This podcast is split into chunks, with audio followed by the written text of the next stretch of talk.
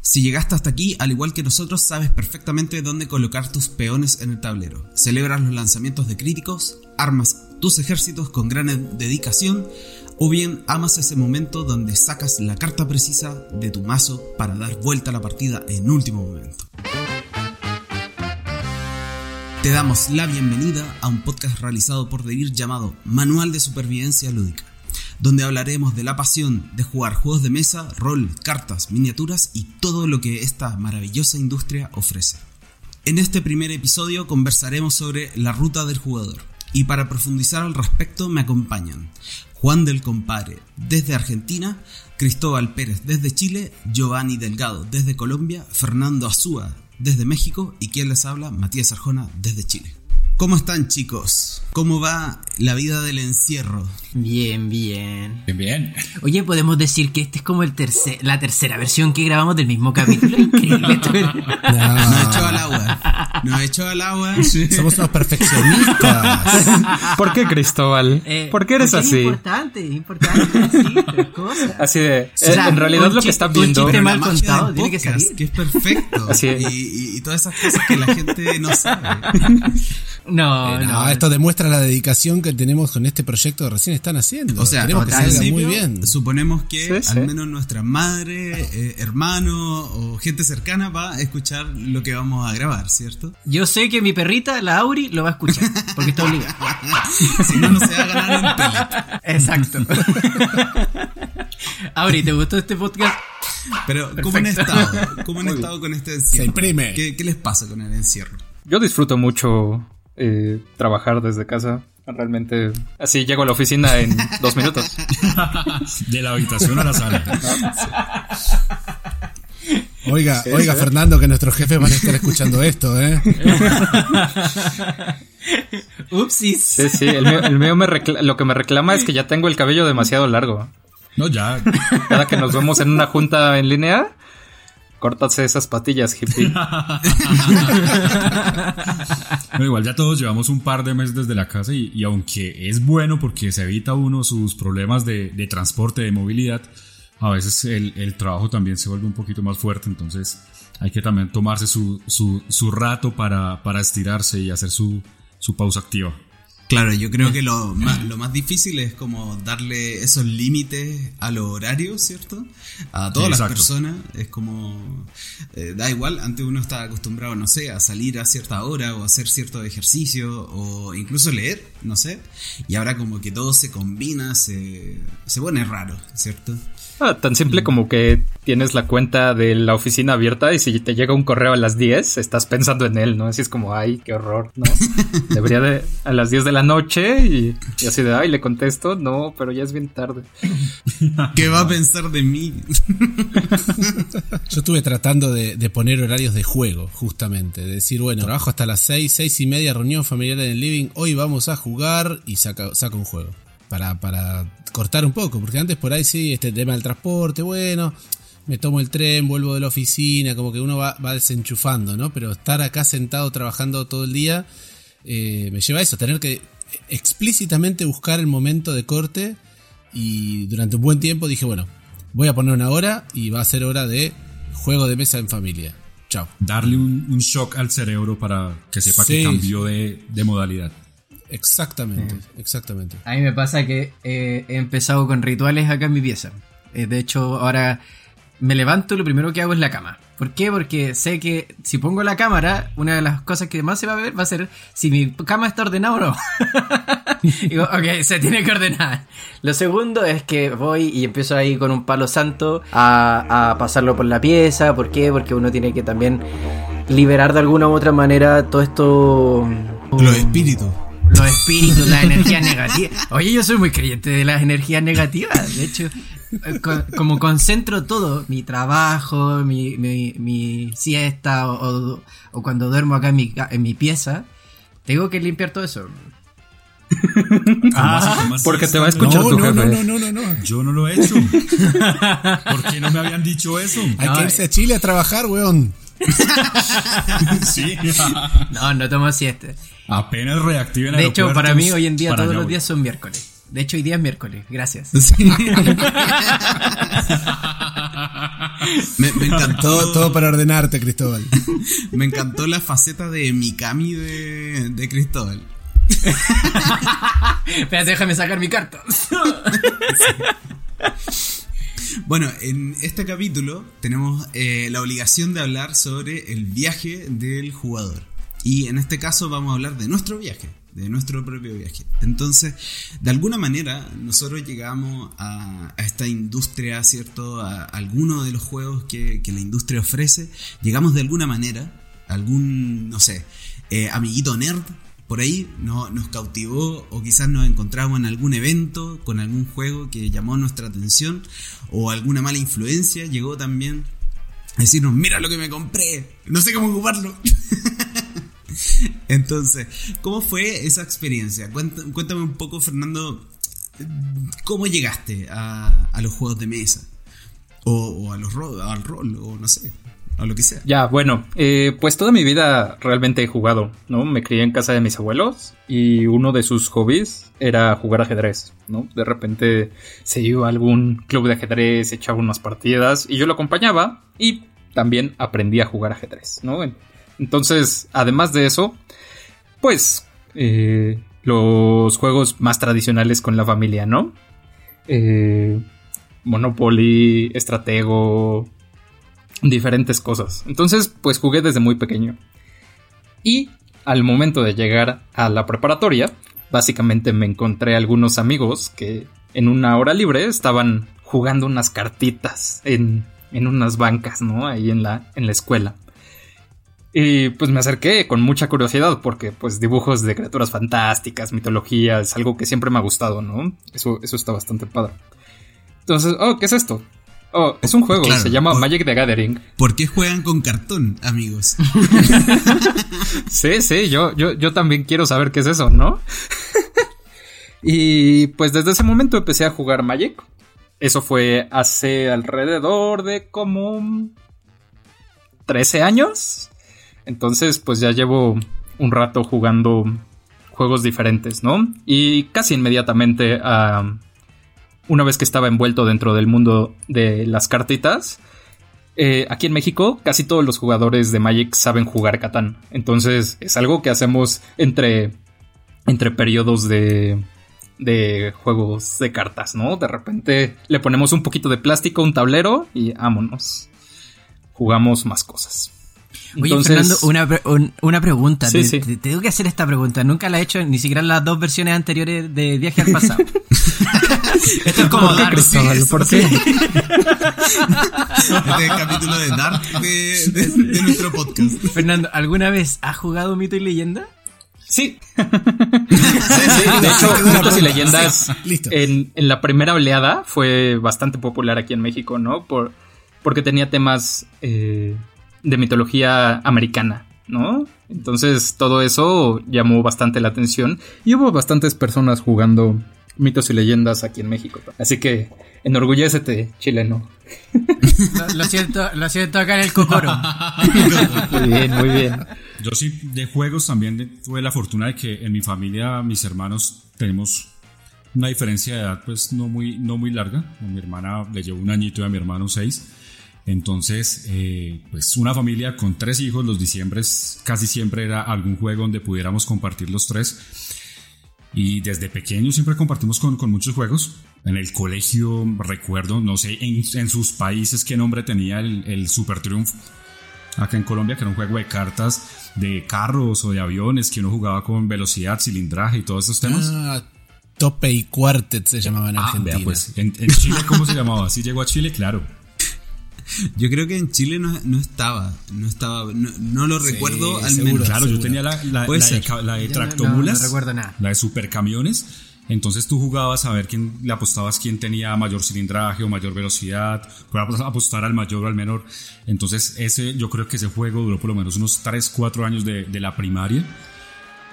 Y juegos eh, de cartas ya de los prohibidos que no, que no ap- apoyaban los colegios en esa época y creo que aún el compañero que llevaba su baraja oculta para jugar en los descansos o el jueguito del dado para jugar con las moneditas. Entonces eh, hubo muchos juegos, pero digamos que en mi casa siempre mi abuela fue muy, fue y es muy amante del parqués, entonces visita donde la abuela era unas Bueno. cuatro o cinco partidas eh, de visita, luego su chocolatico con arepa, pero siempre había, había su, su, su partidita de parqués. Y, y, y ya cuando entré a la universidad ya conocí un poco más de, de juegos de mesa modernos que no tenía ni idea que existían. Creo que al igual que Fernando comparto un poco el tema de, de- de culturas y de civilizaciones antiguas y mitología que me, me llamó mucho la atención. Entonces cuando vi juegos con, con temas medievales o de eh, mitología griega, nórdica, todo esto, pues me llamó mucho la atención y ahí me metí. Yo el, eh, en mi infancia también, pero fue hace más años ya, volvemos sobre ese chiste en algún momento. Este, tuve bastante de lo que son juegos locales, como el, el TEG, que es la versión local del Risk, o el Estanciero, que es la versión local del, del Monopoly. Y eso pasaba, juegos de cartas, truco y ese tipo de cosas. Siempre alguna, algún juego, ahora estaba recordando, creo que no lo mencioné en las versiones anteriores de esto. Hay un juego llamado Galaxia que, no sé, me partió la cabeza, era como un ajedrez con fichas de naves espaciales, es muy, muy raro. Pero recién en la, en la facultad, en el año 92, fue que un compañero de facultad, por una conversación hacia el pasar, dice, ¿y ustedes no juegan rol? No, no, no sé qué es eso. ¿y para qué? De cabeza a los juegos de rol, yo que vengo de venía de mucho, mucha lectura, mucha lectura de ciencia ficción, muy fana de Star Wars, mucha lectura del Señor de los Anillos y esas cosas, cuando empecé a jugar rol, nada, me, quemó la cabeza. Fue una cosa que me encantó, me encantó. Y, ahí empezamos, se armó el, el grupo de juego con mis amigos de facultad y empezamos a jugar bastante seguido, empezamos a buscar eh, quién más jugaba en la facultad, en, en exactas éramos un montón, que cada uno tenía su propio grupo, nadie sabía del otro, pero un día levantamos una bandera, dijimos, vamos a hacer una reunión de juegos de rol y entró a caer gente de todos lados, de otras facultades, de gente que quería preguntar qué, qué es esto, bueno, la cosa creció, creció muchísimo. Y con ese mismo grupo que, que seguíamos jugando rol, fue que en el año 95 eh, alguien dice, uy, mira, mira esto que encontré en una comiquería donde íbamos a comprar rol. Mira, ¿qué es esto? Es un mazo Magic. Wow, a ver. Y también nos, nos fascinó. O sea, no, no teníamos mucho presupuesto en ese momento como para invertir en Magic, pero entramos, entramos como por un tubo con, con Magic. Y bueno, de, de Magic por ahí pasamos a otros juegos de cartas. Jugué durante mucho tiempo también eh, Vampire, The Eternal Struggle, del otro juego de Richard Garfield. Incluso tengo, tengo mazos todavía en Netrunner, la trilogía de, de Richard Garfield, ¿no? Magic en la fantasía, Vampiro en el mundo de la oscuridad y, y Cyberpunk el Netrunner. Me, me gustaban las tres fantasías, me gustaban mucho y los tres juegos me gustaron mucho. Eh, y nada, sigue pasando el tiempo, sigo jugando con la misma gente, con la que a veces jugábamos Magic, a veces jugábamos Roll, a veces jugábamos Vampiro, y alguien cae con Catán. ¿Y qué es esto? No, sí, porque los juegos de mesa también están como revitalizándose. Uh, a ver qué es esto. Y chao, también caímos eh, con el mismo grupo que íbamos avanzando, íbamos creciendo, íbamos formando familia y como que el tiempo de jugar 6 horas rol toda la semana ya Claro. era medio complicado. Sí, sí. Era medio complicado. Pero una partidita de Catán, dos partiditas de Catán, tres horitas y estábamos como queríamos. Y bueno, y de ahí también creo que es una, una bola de nieve, ¿no? De, de rol, magic, tablero. Y hoy por hoy eh, estoy casi como que juego que. Juego de mesa nuevo que cae en mis manos, juego de mesa nuevo que quiero probar, eh, quiero aprender. A probarlo. Sí, sí, sí. La verdad que me, me encantó. Pero fue todo como una, una avalancha del año 92 y todavía no para. Y en la, en la facultad nunca hubo como una comunidad fuerte después de que empezaron a juntarse y cosas así, porque a, a veces como que Uh. quedan los grupos históricamente instalados y uno ingresa a esa universidad y hay como un legado nerd, ¿cierto? No, no, curiosamente no. O sea, hubo gente que, que siguió usando, pues nosotros hacíamos reuniones en la biblioteca de la facultad, ¿no? Pedíamos prestado la biblioteca los sábados, un sábado por mes, una cosa así, y hemos llegado a juntar como 300 personas. Pero una vez que dejamos de usar la facultad, como que no, no quedó instalado, no quedó nadie, ninguno de nosotros se quedó en la facultad lo suficiente o, se metió en algún otro aspecto de la, de la facultad como para decir voy a mantener esto de el rol. Pero el otro día estaba curioseando y no me acuerdo si fue en exactas o en ingeniería o en los dos lados, eh, como que había así una, una, movida de juegos de mesa. Un grupo de eh, juegos de mesa en exactas o algo por el estilo. Y claro, con todo esto del aislamiento le perdí el rastro, pero creo que cuando vuelva voy a, voy a averiguar a ver si hay un grupo que efectivamente está jugando, que eso sería un legado. 20 años más tarde, 30 años más tarde. Claro. Pero, pero están. Podría ser. Bueno, en, mi caso también pasa un poco lo mismo que ustedes, que mi familia siempre tuvo acceso a algún juego clásico. Entonces, sobre todo en las vacaciones, nosotros acostumbrábamos a ir todos, mis tíos, mis primos chicos, mi abuela, o sea, toda la patota junta de vacaciones al mismo lugar y teníamos una tía que jugaba, se jugaba todos los juegos que uno se le pudiera ocurrir con naipes con las típicas barajas inglesas, la baraja española, entonces se sabía todo. Y en las noches, después de obviamente correr todo el día como gente salvaje a pronta edad, ¿cierto? Eh, después venía esa etapa donde tanto adultos como niños jugaban carioca o juegos de cartas en general durante muchas horas, porque en esa casa no había televisión, no, no había... Mm, nada mm, de tecnología. La idea, claro, la idea era simplemente hacer cosas eh, quizás más a la antigua, leer, cierto, dibujar o qué sé yo. Y uno pasaba ahí un, montón de tiempo en la infancia. Y después, mucho después, pasó que, em, bueno, uno de mis tíos también jugaba ajedrez, jugaba backgammon, que eran, eran juegos mm, quizás también tradicionales. Y eventualmente cuando tenía como 10 eh, años, 12 años, por ahí, eh, un día fuimos con mi papá a un parque de diversiones que se llama Fantasylandia en Chile y este parque está muy muy cerca a mm, una facultad de ingeniería de la Universidad de Chile. Y cuando nosotros estábamos saliendo en la tarde, eh, nos dimos cuenta que habían unos, unos tipos con armadura medieval eh, yendo hacia una parte. Y mi papá llega y dice, oye, ¿qué, onda estos tipos? Y fue, eh, porque tiene cero problemas de personalidad mi papá, entonces va y conversa con la gente. No, no, no, no, no, tiene problema. Va y, saca conversación. ¿Qué están haciendo? ¿Cómo se llama? ¿Por qué? y, y, llegamos y les preguntamos, ¿por qué venían vestidos de medievales? Porque mi papá era fanático de, y sigue siendo fanático de la historia medieval. Y nos comentaron que había un, evento de juegos en la Facultad de Ingeniería. Estamos hablando como del año qué sé yo, 94, 96, debe ser una brecha por ahí porque no me acuerdo en verdad.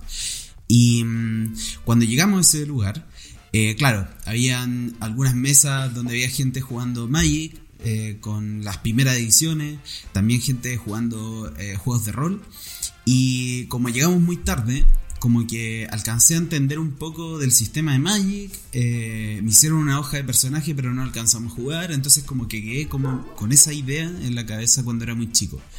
Y bien cebado. Sí, sí. Aquí está tu personaje, ¿te gustó? Sí, bueno, nos vemos la próxima. Y, en ese momento no había internet, no había nada. O sea, eh, uno no se podía organizar con más gente como para, no sé, juntarse en una casa o algo así. Y resultó que como a mi papá le gustaban tanto la, este tema medieval, eh, en Santiago se hacían unos encuentros celtas eh, cíclicamente, cada cuatro o cinco meses, una cosa así. Y nos encontramos eh, dentro de esos típicos locales comerciales que ponen estas tienditas medias medievales, una tienda que vendía Magic. Y claro, compramos un par de mazos, yo y un amigo chico del colegio. Y el problema es que eh, era un mazo de era glaciar y otro de, quinta, que eran como las ediciones que estaban llegando a Chile en ese momento. Y, mm, y los compramos.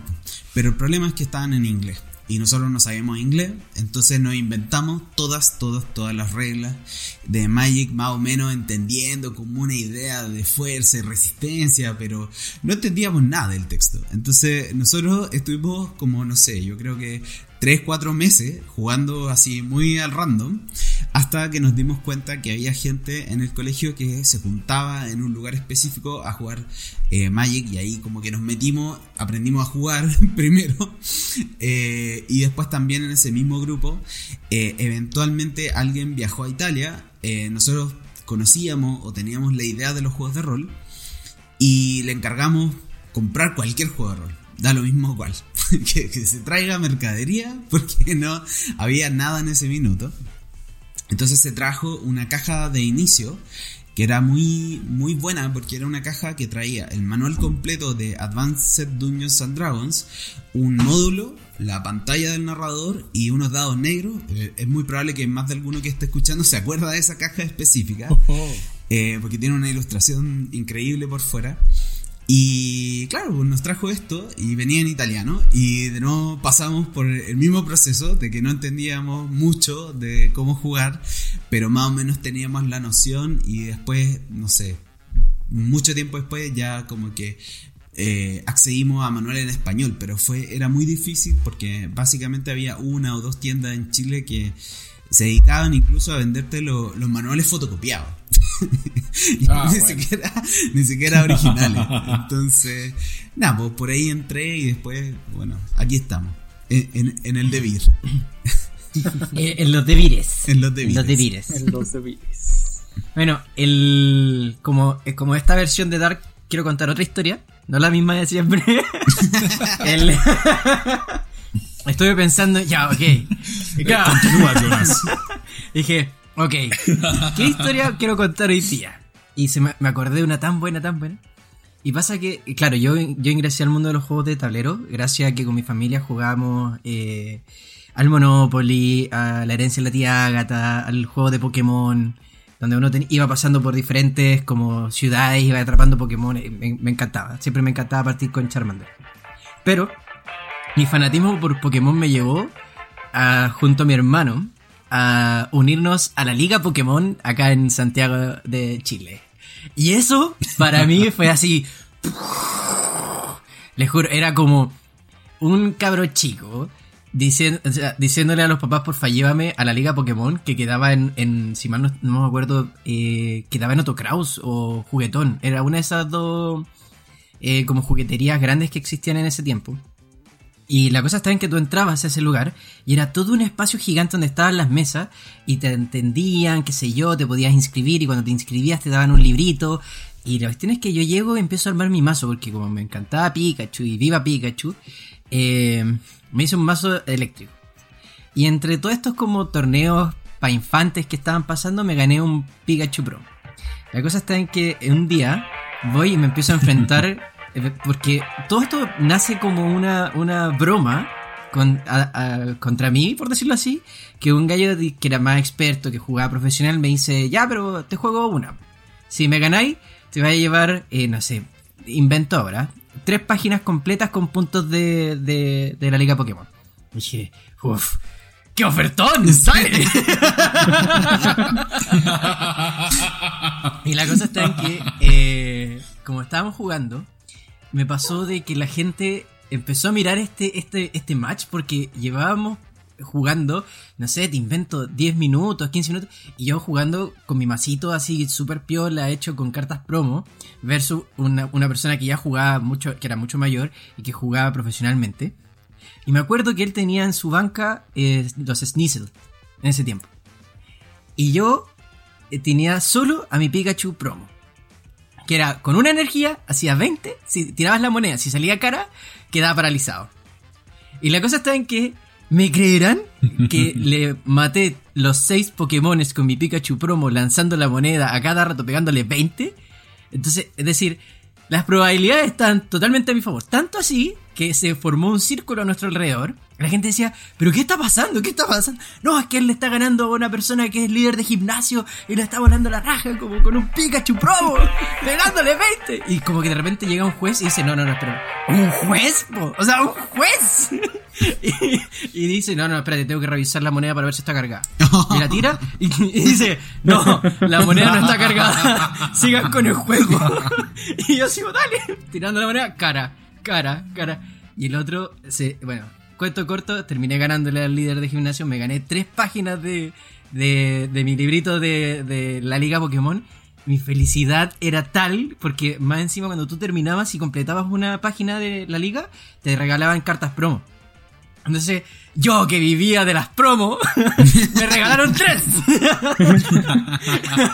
Muy bien. Entonces, era como, oh, esta es la mejor historia. Así que eso, en esta versión de Dark quería contar eso. Shine.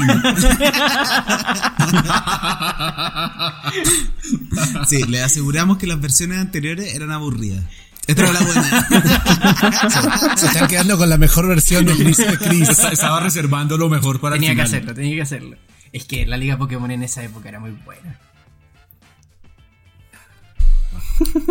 Bueno, y continuando con nuestras historias, eh, yo seguí jugando Catán, seguí jugando Magic eh, un par de años más. Bueno, sigo jugando hasta ahora, pero mientras seguía jugando también era juez de Magic.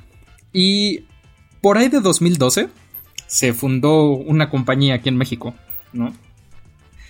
Devir eh, por fin abrió una rama eh, mexicana y muchas personas que estaban dentro de del mundo de los jueces de Magic, bueno, pues eh, comenzaron a trabajar ahí. Y a la hora de comenzar a hacer eventos como nacionales de Catán o eventos de demostración, me dijeron como, oye, tú conoces Catán y pues así nos gusta más o menos como explicas Magic, ¿no? Por ejemplo. Entonces, ¿No quieres venir a enseñar a jugar juegos o a arbitrar un torneo de Catán? Yo dije como, "Mm, mm, te pagamos en sobres. Mm, mm, bueno. Y allá voy, ¿no?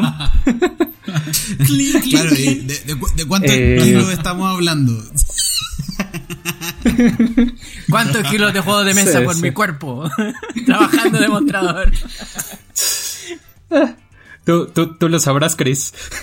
¿No? También. Ya, ya va, ya va. Ya voy a contar esa historia. Sí, sí. Y, ¿Cuánto cartón valía mi cuerpo? y bueno, durante toda la carrera universitaria fue como mi trabajo de fin de semana. O de cada 15 días, más o menos. Eh, ir a enseñar a las personas a jugar, hacer diferentes torneos de juegos de mesa. Y bueno, cuando terminé fue, fue como, oye, ah, te puedo poner de referencia en, en, en mi CV porque pues creo que he estado trabajando mucho tiempo contigo, ¿no? Y así. Y entonces Héctor Fuentes, gerente de marca, me dice, ven, así, pu- pu- puedes trabajar con nosotros. Y es como, bueno, ok. y ya voy para tres años en, en Devir. Siendo del equipo ¡Tres Rocket. años! Pero eres sí. Jesse o Joey. O sea que con, con todo este camino de, de las cartas y demás, yo en, en cada una de estas instancias donde iba pasándome de, de género de juego, eh, también fui, fui metiéndome en la industria. O sea, primero, bueno, primero fue rol y, y demás, pero cuando me metí en, en Magic, como ya estábamos organizando las reuniones de rol, eh, los veíamos que había muchos masters sobre todo que también estaban jugando Magic. Entonces, eh, bueno, che, ¿y cuándo ah, podemos organizar un, no sé, algún torneo? Yo digo, bueno, para, para, para. Si lo vamos a hacer, lo hacemos bien. Hagamos un torneo oficial de Magic. Digo, somos un montón y, y demás. Bueno, listo. Entonces nos contactamos con, con Wizards of the Coast, que ni siquiera sabía que Magic se vendía en Argentina, porque era algo así como una comiquería tenía unas, unas cajitas, se la había traído mezclada con unos cómics, otra comiquería había traído unos sobres y un par de mazos, pero a nosotros nos, nos, iba, nos iba llegando. Entonces y Wizards se interesa en el tema y dice, ah, bueno, bueno, entonces vamos a ver. Y consiguen un distribuidor para Argentina que, que era Ediciones de Mente. Y me contacta de vuelta gente Wizards y dice, mira, ya tenemos un distribuidor, eh, pero si viene gente que, que entiende de juegos y comercializa, como que no conoce Magic. Entonces, ¿por qué no te reunís con ellos y, y les vas a dar una mano? Bueno, dale, perfecto. Entonces, eh, nada, haciéndola un poco más eh, acelerada, terminé no solamente ayudando a que Ediciones de Mente organice torneos oficiales de, de Magic, sino empezando a trabajar con ellos, así como una vez a la semana, medio freelance, pero a cargo de todo lo que era eh, ligas y torneos de Magic, ¿no? Torneos oficiales. Empecé, a ver, por lo menos con la presentación de, de espejismo de Mirage en 1996. Y siguió eso, largo, largo y tendido.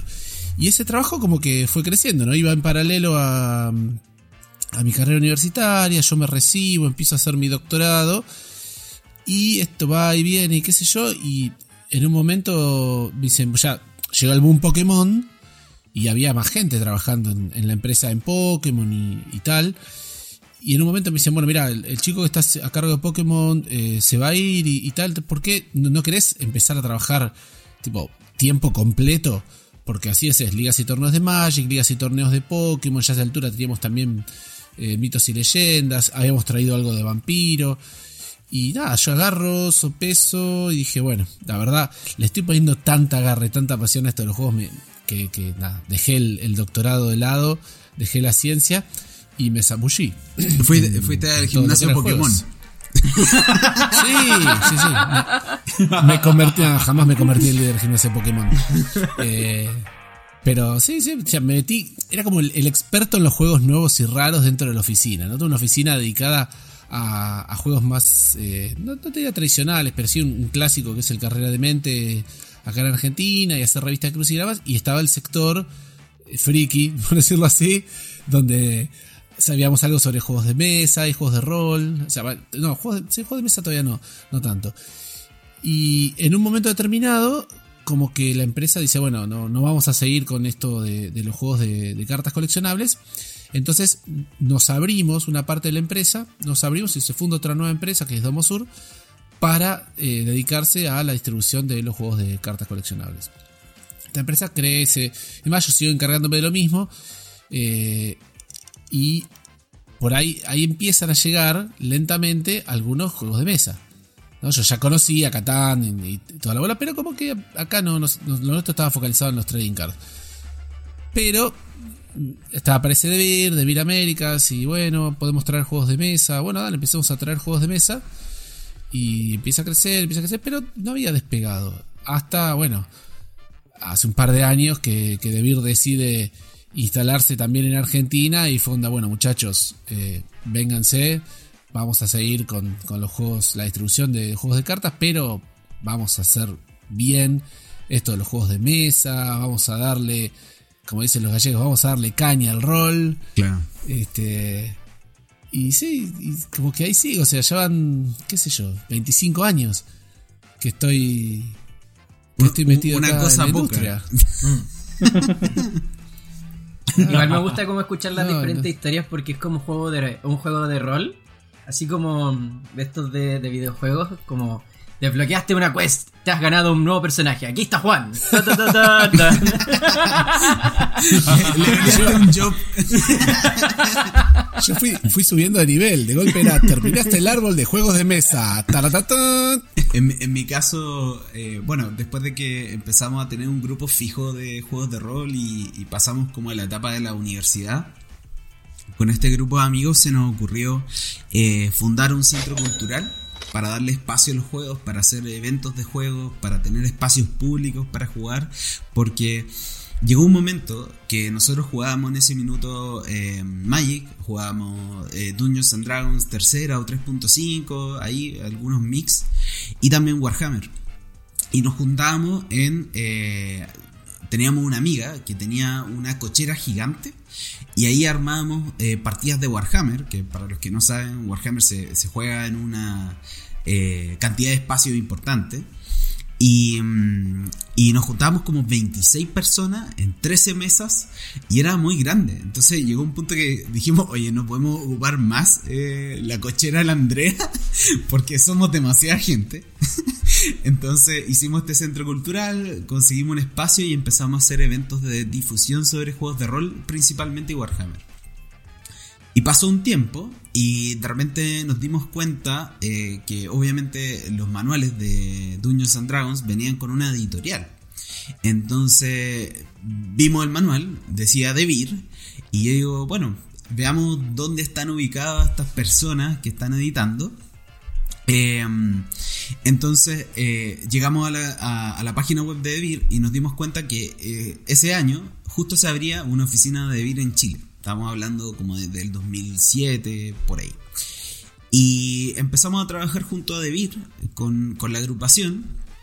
Eh, ahí me recibió Jorge Peñalillo, que probablemente muchos lo deben conocer porque eh, fue durante mucho tiempo un juez de Magic que viajó durante, durante muchos años por toda Latinoamérica. Tal Lo siento, cual. lo siento, Sí. lo siento. Y eh, junto a Jorge empezamos a hacer eh, eventos eh, junto a Debir. Y eventualmente llegó un día en que yo estaba saliendo de la universidad, tenía que hacer una práctica laboral y en ese momento eh, uno imprimía sus currículum, iba a entrevistas laborales, dejaba su currículum físicamente y todo eso. Entonces justo ese día que yo estaba haciendo eso, eh, me, di una vuelta por Debir porque tenía que ir a buscar algunas cosas. Eh, entonces Giancarlo eh, Germani me, mira y me dice, oye, eh, ¿estáis buscando trabajo?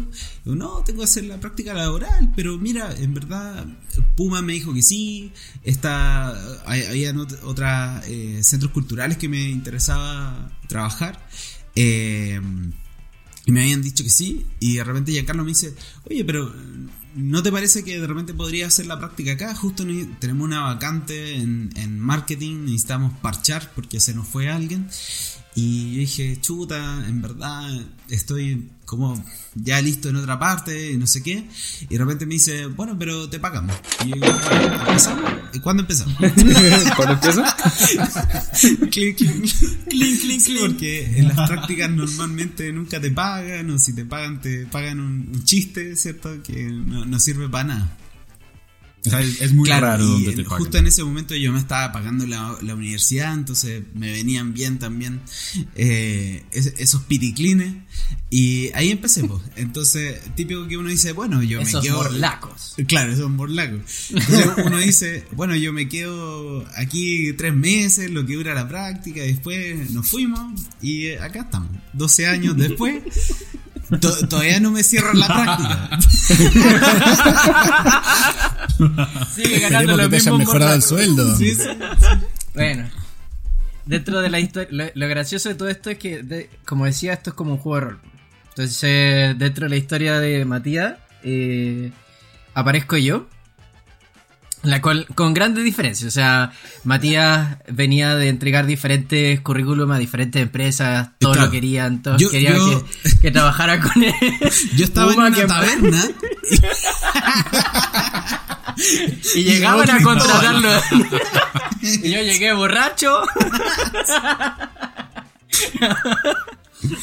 y el tema está en que, claro, en la, la gran diferencia con mi historia es que yo estaba, tenía 18 años y eh, me tocaba...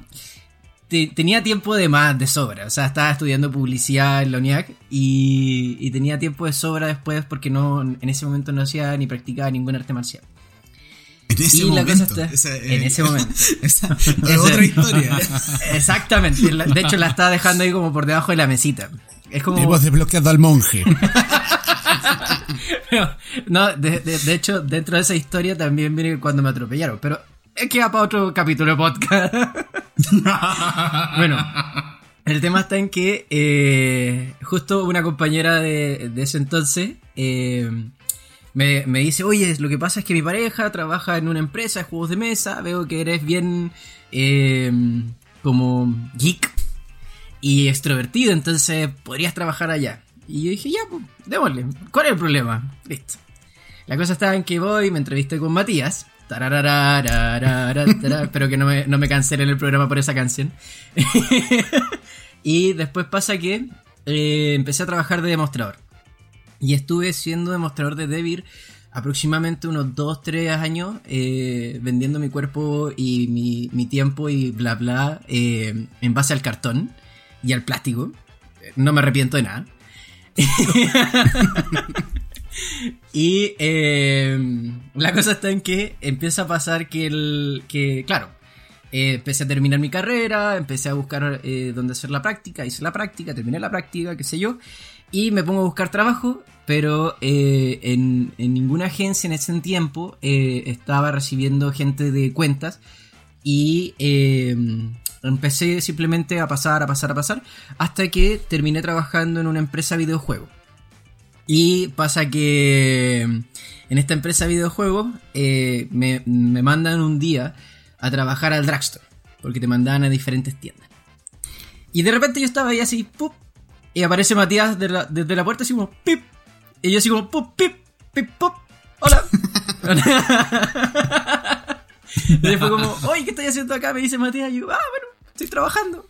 Y dice, ¿pero tú no eres publicista? Sí, sí, pero no hay pega, así que, bueno, estoy trabajando acá por mientras, mientras encuentro otra cosa. Y dice, ah, ya, qué bueno, y Matías, al igual que Hansel y Gretel, eh, me empieza a dar de, de poquito comida. Me dice, oye, pero te invito a comer. Y yo, "Mish, me están invitando a comer, ¿cómo le voy a decir que no?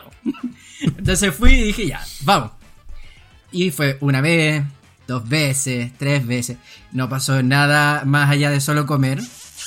Pero no, no, acá no existe el chipeo. No existe el chipeo. No, no era el sugar daddy, nada. No, no. Después yo no le estaba trabajando a él por ahí por las sombras, no. No, no. La cosa está en que eh, de un día me dice, oye, ¿sabéis que estamos buscando gente para, para hacer gerente de marketing en, en DeVir Chile? Porque me voy a América y qué sé yo. Ah, ya, yo. Y me dice, no, tú no. Digo, sí, Muy- me- Te lo mencionaba por si conocías ya, a alguien. Exactamente, Sí, no, es que, exactamente, me dice, no, es que quería saber si tú conocías a alguien. No, no conozco a nadie, me conozco a mí no. me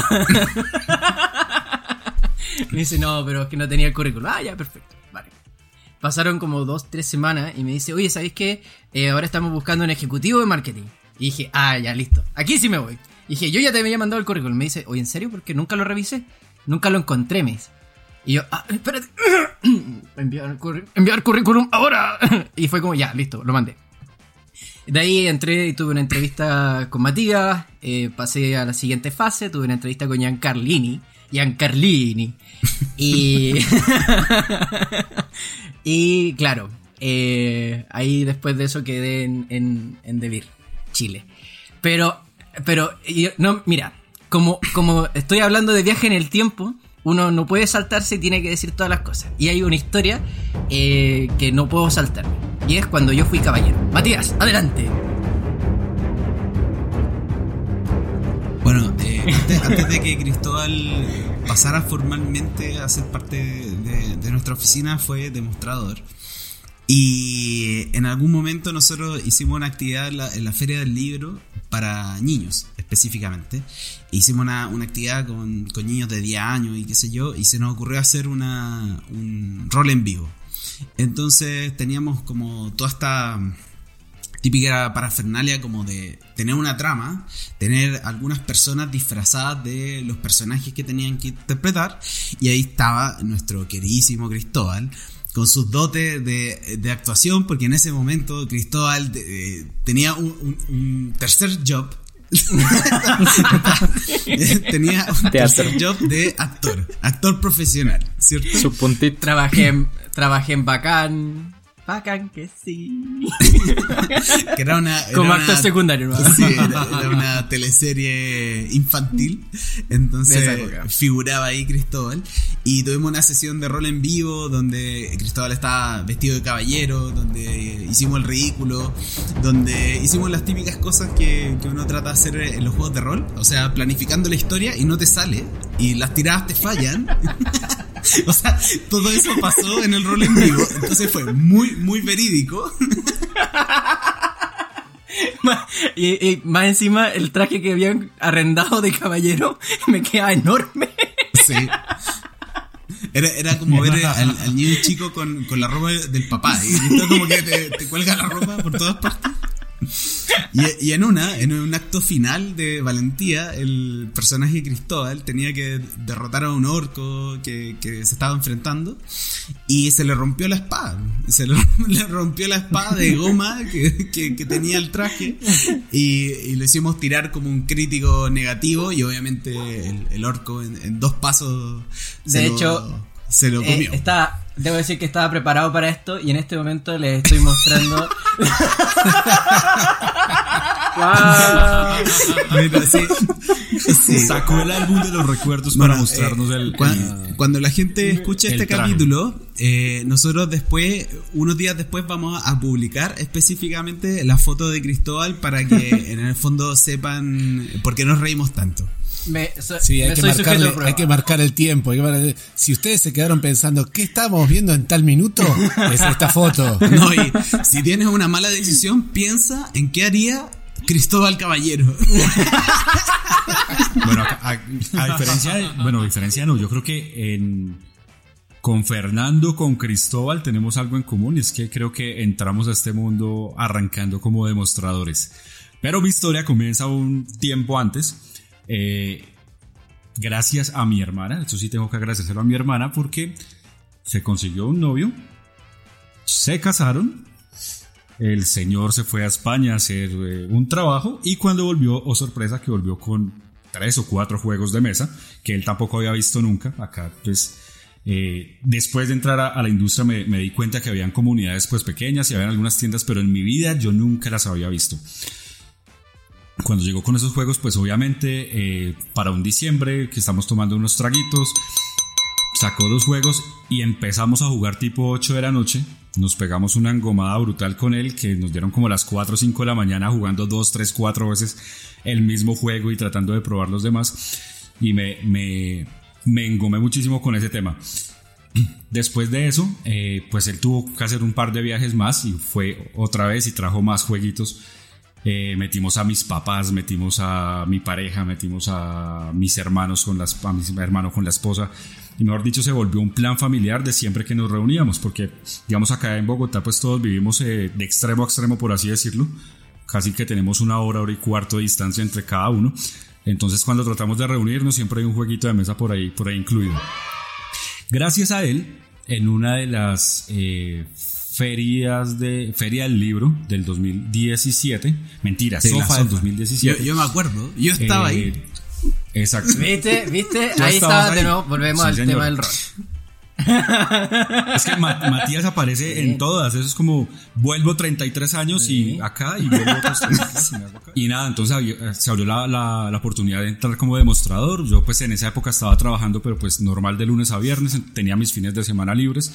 Entonces dije, ah, qué caray, Espérate, vámonos para ¿estás, allá. estás diciendo Ya por la- debajo la que ahora no tienes los fines de semana libres?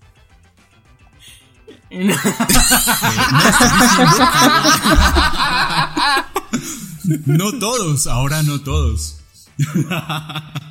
no, pero son libres porque yo he tenido la fortuna y es que en mi vida laboral el 90% de mis trabajos han sido de lunes a viernes. Nunca me ha tocado ahora. fin de semana. Hasta ahora. Bienvenidos Hasta a la que- expansión. Hasta que sale un torneo Carcassonne Online Nah, yo entré digital. Exacto. Ahí sí toca hacerlo. No, igual, igual me divierto haciendo eso, entonces no, no, no hay lío con eso. Bueno, vol- volviendo a la historia, el tema es que eh, pues yo tenía un trabajo en el que no estaba muy, muy contento en esa época. Eh, creo que la hija de mi jefe debe estar escuchando este podcast, porque la introducí en los juegos de mesa también y ahora sigue vivir. Y viendo la oportunidad ahí, vi cómo se manejaban los eventos, vi muchos más juegos, vi que no eran los seis que tenía mi cuñado, sino un montón de juegos. Yo dije, aquí hay que hacer algo. Y el último día del sofá, ya para, para la despedida de- del evento, me fui con mi currículum impreso debajo del brazo y en la maletica. Y cuando terminó, pues lo pasé ahí encaletadito y les dije, si llegan a necesitar a alguien, ahí está mi hoja de vida. Eso fue como para octubre. Eh, seguía en mi trabajo aburrido y en marzo del siguiente año me llamaron y fue cuando entré a Debir. ¿Qué he hecho? Pues Debir eh, lleva tres años en Colombia, yo ya llevo dos años larguitos, entonces creo que entré a penitas para, para la apertura de Debir acá en el país. Lo otro que también importante que me di cuenta en esta feria es la diferencia que tuve, por ejemplo, yo, yo creo que a muchos les ha pasado, no sé si a ustedes o a los que nos están escuchando también, y es la manera en que, o el tipo del juego con el que empezaron a, a, a jugar. A mí me pasó algo curioso y es que, aunque mi cuñado fue el que me mostró todos los juegos, empezamos a jugar con uno muy complejo. Entonces, al no tener como la estructura del juego y no, no conocer de mecánicas tan diferentes, pues fue algo confuso y al principio se tornó un poco, digamos, aburrido en el sentido que estaba jugando algo que no sabía si lo estaba haciendo bien. Y por eso me di cuenta que hay muchos juegos que son importantes para jugar la primera vez con personas que no juegan o que nunca han jugado. Yo no sé, pero en, en todo lo que llevo, eh, yo sí tengo como un recomendado eh, y es mecánicas sencillas, mecánicas simples y la rejugabilidad que tiene. Me parece muy bueno King of Tokyo como para, para arrancar, porque es un juego, eh, pues primero que no es nada complejo, simplemente tienes que eh, apostarle a los lanzamientos de los dados, escoger lo que quieres hacer y proyectar cómo quieres conseguir tus puntos y e, evitando que te maten porque si te matan vas saliendo del juego. Entonces siempre, si tienes un grupo eh, grande de personas, pues van a ir saliendo hasta que quede uno. Para mí me parece que es un juego muy bueno para, para, para empezar como a romper el hielo. Y más si lo juegas eh, con amigos, un fin de semana, en la noche, con algo de tomar por ahí, se torna mucho más Ah, divertido. ah, ah. O sea que eh, yo no puedo evitar hablar de King of Tokyo. y claro, vuelvo a, a Richard Garfield, el autor. Porque hay algo que, que tienen los juegos de mesa. Eh, es esto de, de respetar el, el autor, ¿no? Dejarlo ahí al frente como para que se sepa de, de quién es. Pero Sí. yo, por lo menos en, en mi parte, eh, yo me voy más hacia, hacia los euros. Yo creo que yo tuve un excelente comienzo con los juegos de mesa modernos de la mano de Catán. Y todavía hoy, cuando voy a hacer demostraciones en ferias o, o tengo que iniciar gente y demás, yo creo que Catán es una, una excelente, excelente opción. Y, pensando en esto, ¿no? Porque digo, sí, bueno, está bien, sí, Catán, Catán. Catán. Eh, Pero en algún momento puse a charlar con alguien, creo que con un demostrador, y digo, pero ¿por qué? ¿Por qué Catán? ¿Qué, qué es lo que tiene Catán que, que hace que esto? Y por lo menos yo llegué a la conclusión de que tiene una mezcla muy interesante de mecánicas conocidas y mecánicas novedosas. O sea, creo que cualquiera que viene de, de, sí, juegos de mesa, sí, bueno, bueno, ajedrez, o sí, sí, bueno, jugar al, al parchizo, al ludo, y, tirar dados o cartas, y de golpe dice, bueno, sí, vos tenés que tirar dados y obtener recursos. Ah, claro, sí, bueno, tiro dados y, ah, pasa algo.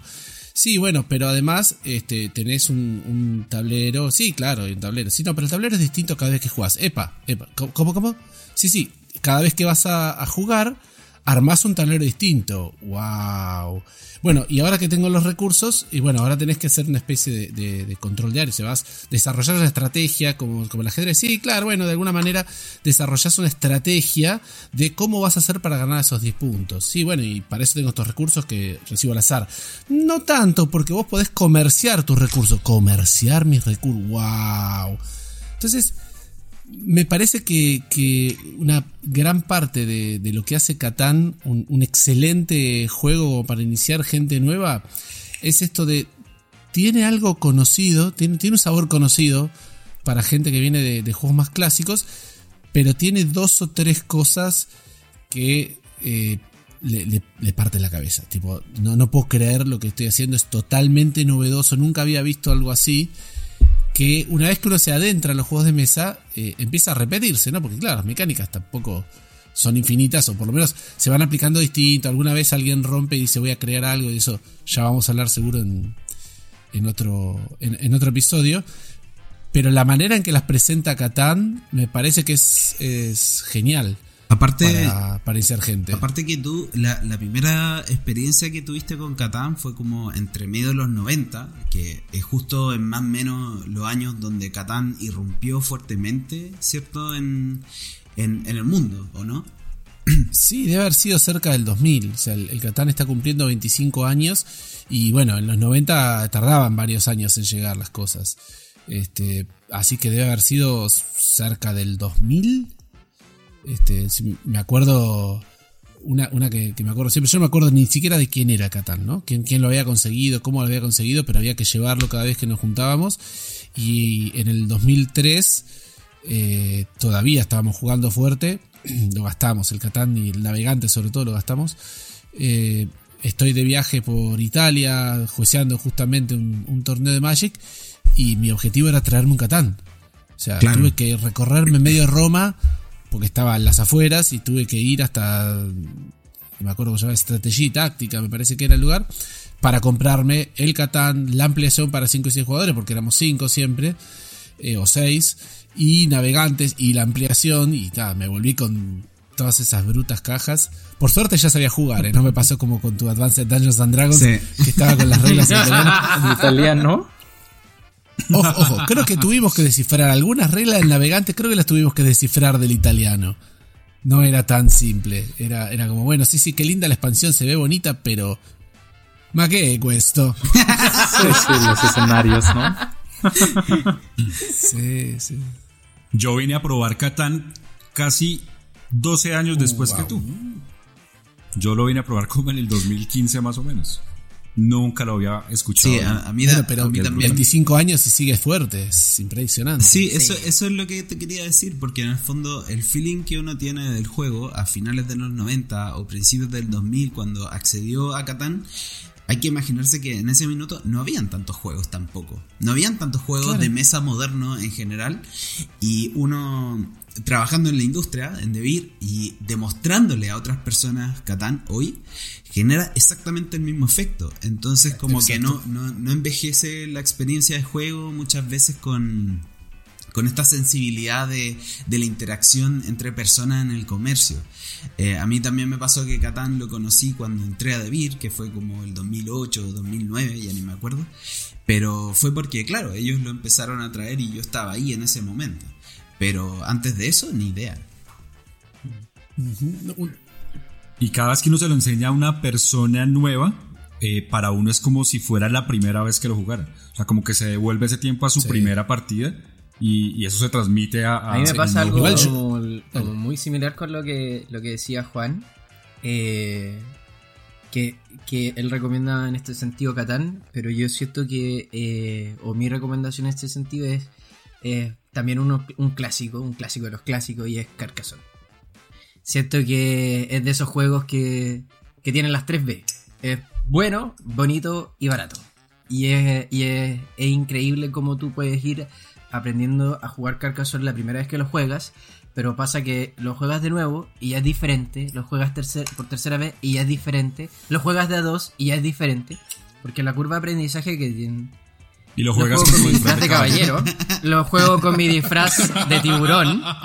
Ya, ya. Bueno, bueno, bueno, bueno, bueno. Mira, tengo hartas skins, hay que desbloquearlas así.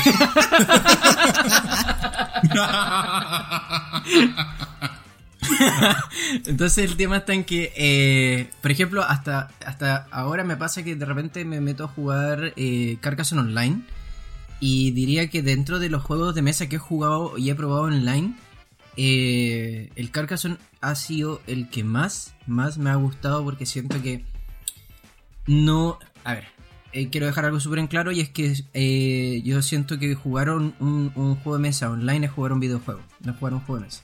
Mm, porque la sí. sensación es diferente, no estás viendo a las personas, no te estás comunicando con ellos directamente, no estás tirando, como acá decimos en Chile, la talla. Y, pero por lo menos en cuanto a estrategia, en cuanto a jugabilidad, sí me sirve para poder recordar reglas, para poder rejugar, para poder decir, ah, mira, puedo hacer esto, puedo hacer esto otro, puedo manejar la estrategia de esta manera. Entonces, en ese sentido, eh, un juego para mí que es súper, súper completo. Y cuando tú ya llegas a ese punto que dices, ok, ya me parece un tanto más sencillo que antes, va.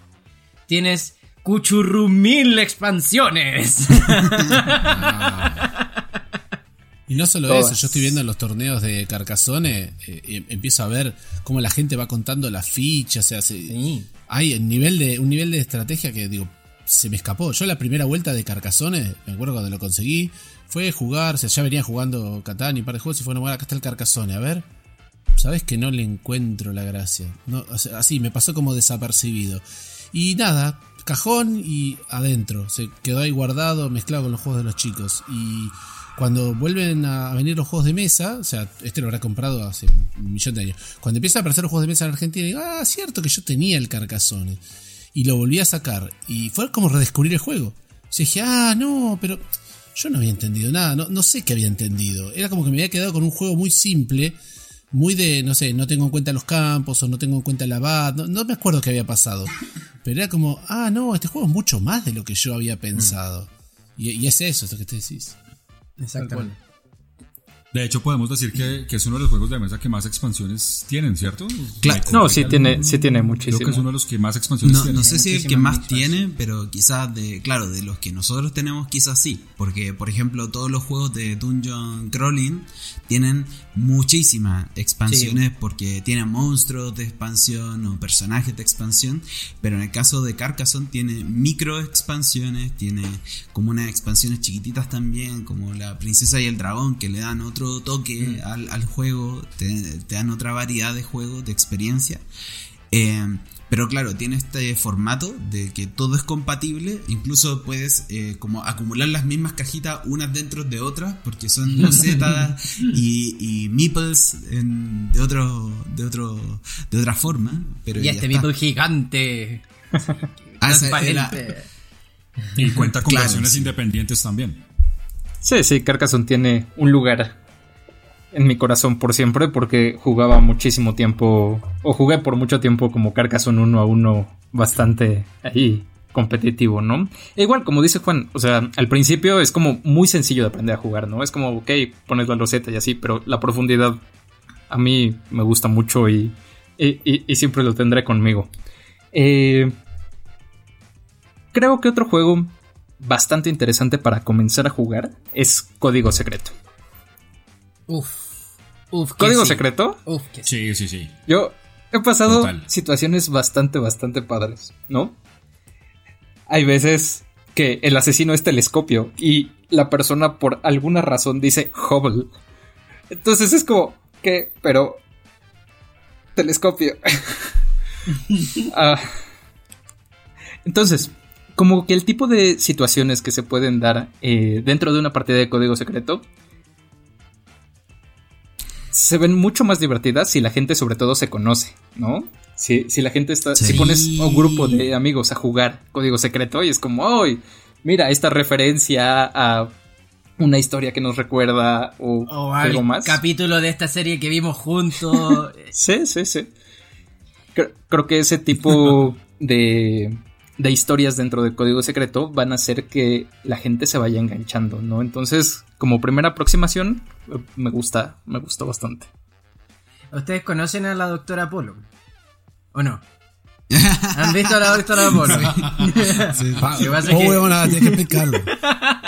No. Lo que pasa es que estábamos jugando, te- estábamos jugando eh, con, con unos amigos. Esto es una anécdota con código secreto.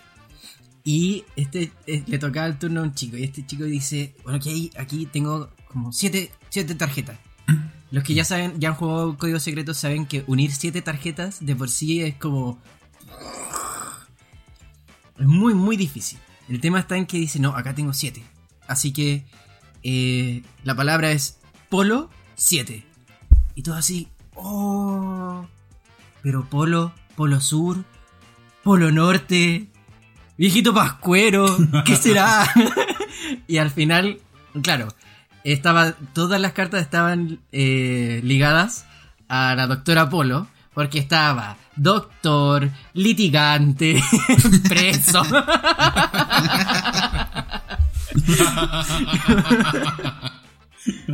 sea, es que a mí lo que me pasó hace poco con el código secreto fue que viene, o sea, ya hace muchos años, estoy en la industria, obviamente toda mi familia lo sabe, yo estamos en acá un asado con, con mi hermana, mis sobrinos, mis cuñados, toda la bola, y a la tarde estábamos así, mi hermana dice, che, ¿por qué no traes un juego? ¿No tenés? Y no sé, me, me pide algo como el 1. Y yo, no, no, no, no, no me insultes así. ¿Querés jugar? Perfecto. Esto no es algo habitual, vamos a hacerlo bien. Entonces me quedo pensando, digo, a ver, tanto mi hermana como mi cuñado son de, la onda de sociales. Entonces, ya, uh, ya sé, código secreto. ¿Para qué? O sea, fueron como ocho partidas al hilo, a los gritos cambiando, rotando, porque además, además eso, ¿no? Éramos como ocho, nueve. Entonces digo, no, no podemos, no, no vale sacar un Catán, no vale sacar un Carcassonne, necesitamos un party. Y de, de los pocos party que tengo estaba el código, pero fue como anillo al dedo, porque poniéndolo ahí íbamos rotando entre los chicos y los adultos, como íbamos armando los, los equipos, y, sa- y salían una partida atrás de la otra, y mi hermana se fue del asado diciéndome, bueno, eh, me conseguiste este juego para mañana, por favor, porque lo necesito. O sea, también es muy bueno para, para abrir. Y, y qué bueno que dijiste eso, Juan, porque me acordaste de una cosa súper importante. Que ose, que ose una persona decir que código secreto no se puede jugar con tantas personas porque puedo decir que yo y Matías jugamos en, en un auditorio con una mitad de personas sentadas siendo de color rojo, otra mitad de personas siendo de color azul, mientras jugaban y pasaban los líderes al, al escenario. Entonces, además Código Secreto tiene eso que, que, que es súper rico, que no tiene límites de personas con las que puedes jugar. O sea, me pasó eso con que estuvimos jugando en este como pseudo teatro y, y además lo jugamos también con un grupo muy grande en un evento de un Devil Fest que se hizo acá en Chile, eh, donde hicimos que cada una de las personas que entraba al recinto tenía un, un, un, eh, sobrecito donde en secreto venía su color. Entonces después lo que hicimos fue desvelar los colores de cada persona, dividimos el bar en mitad azul y mitad rojo y jugamos al código secreto gigante. Y toda la gente lo, lo apreció, lo jugó y le encantó. Entonces, sí, muy, muy, muy buen juego. Sí, yo creo que esa, esa mm, cualidad de jugar en equipo eh, saca muchas ronchas, porque en el fondo la gente se enoja cuando tiene un mal líder, ¿cierto? y, no, y- y no manda correctamente el código La- secreto, claro. ¿cierto? El código secreto para descubrir bien las cartas, pero esos problemas como de comunicación eh, también se traspasan a otros juegos que, por ejemplo, yo recomiendo mucho como la resistencia. La resistencia yo encuentro que uno de los, de los juegos que sí o sí uno debiese tener para empezar eh, por varios factores. Primero porque tiene muy pocas reglas. La resistencia es un juego donde hay roles secretos. Entonces tú recibes una carta donde eres parte de la resistencia o eres un traidor. Y los que son traidores tienen que mentir, porque el, el resto no tiene que descubrirlo y ellos tienen que sabotear las misiones de la resistencia. Y el único factor de juego, en realidad eh, importante, es hablar con la gente, deducir cosas de las mentiras que están eh, diciendo y tratar de entender quiénes son los buenos y quiénes son los malos de, de- de los que están jugando en ese minuto. Entonces, es un juego que obviamente se escapa un poco de- del patrón familiar, creo yo, eh, porque es mucho más rico como desde gente adolescente hacia arriba, sobre todo si... em, está de alguna manera la gente se conoce. Porque si se conoce eh, sabe que hay ciertas cositas que la otra persona dice que lo hacen identificarse que está mintiendo cierto entonces tiene esa cualidad de que solamente se basa en la deducción que hay eh, se puede jugar de, de a 5 a 10 personas que es un grupo grande. O sea si uno va a, una fiesta o a una previa, ¿cierto? Eh, va a jugar la resistencia, va a romper el hielo con la gente que se conoce hace mucho tiempo. Se va a reír muchísimo, probablemente va a jugar varias partidas seguidas porque son partidas rápidas de 20, 30 minutos. Y llega un punto que ya uno eh, ya no sabe a quién creerle. Eh, las típicas parejas que como que se ponen a jugar en la mesa y se mienten unos contra otros así brutalmente y, y uno no, no sabe ni qué pensar. ¡Hoy duermes en el sillón! Esa, esa, esa, esa de por sí ya es mala. Por eso siempre, siempre invierta en un buen sofá, en un buen sillón, porque eventualmente le puede eh, tocar dormir ahí. sí. Sí, pero de eso no hay juego que se salve, ¿eh? Porque, dale, amor, cambiame dos ovejas por una madera. No. Dale. No. Vas a dormir en el sillón. Bueno, está bien.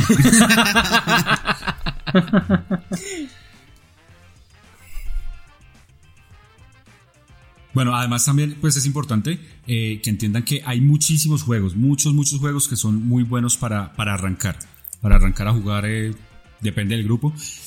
Y lo que quisimos mostrar también es que siempre tienen que tener en cuenta las mecánicas, que sean mecánicas sencillas, que sean juegos rápidos. Y muy importante que miren el número de personas que van a jugar. Acá, por ejemplo, Carcassonne lo pueden jugar de 2 a 5, King of Tokyo de 3 a 6 personas. Si tienen grupos grandes, pues están las puertas abiertas con código secreto, con la resistencia. Entonces, siempre pues estar muy pendientes porque depende de esa primera partida, es que sabemos si la persona va a continuar. Yo creo que en base en a este eso que comentaste, deberíamos hacer el próximo capítulo. ¿Cómo invitar a una persona eh, a este maravilloso mundo de juego y, y no fracasar en el intento? Así como... Me encanta. No fracasar Me en encanta el el título del sí, libro. sí, sí. Sí, sí, ahí. Pero, pero tenemos que estar preparados porque estamos hablando ahora de con qué juego podríamos eh, decirle, mira, mira, hay todo un género nuevo, pero tenemos otro paso atrás, ¿no? Porque dice, uy, sí, la verdad, este juego estuvo buenísimo. ¿Qué más tenés? Y hay que estar preparado también para esa pregunta, ¿eh? Ven acá, tengo un cuarto Sí, que sí. te quiero que te quiero mostrar. de? El secreto El revelado. secreto. Eh, Bueno, pues Bueno, entonces eh, vamos- que, que vamos nuestros cerrando. escuchas nos comenten, ¿no? Que, ¿Con qué juego empezaron ellos? ¿Con qué juego inician los demás? Y ya, ¿no?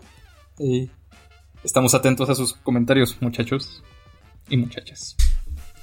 Sí, vamos cerrando este capítulo. Ya estamos como en la hora que pensábamos que íbamos a tener. Ya tuvimos tres intentos, ya sabemos qué hora es esa. Entonces Pero esperamos. hay que a- decirlo que este, este fue el mejor para mí. Este fue el mejor. Más gracioso, más anécdota. Nos estamos conociendo más. Con foto incluida. Con foto incluida. Cada vez más profesional. Bueno, esperamos a todas las personas que escucharon este capítulo que les haya gustado, que ojalá recomienden este podcast. Les recordamos que pueden escucharlo a través de Spotify, Apple Podcast, Google Podcast y comentarnos qué nos pareció, como decía Fernando, o qué temas les gustaría que nosotros empezáramos a conversar en otros episodios. Pero además, eh, para conocer cualquiera de los juegos de mesa que nombramos o cualquier otro juego que eh, podrían querer obtener, recuerden que pueden visitar devir.com o bien eh, las redes sociales de Devir América, Devir Argentina, Devir Chile, Devir Colombia o Devir México. Eh, nos vemos en otra ocasión y por favor todo el feedback lo vamos a agradecer bastante. Chao a todos. Chao. Chao, Adiós. chicos. Hasta la nos próxima. vemos. Dale. Bye, bye.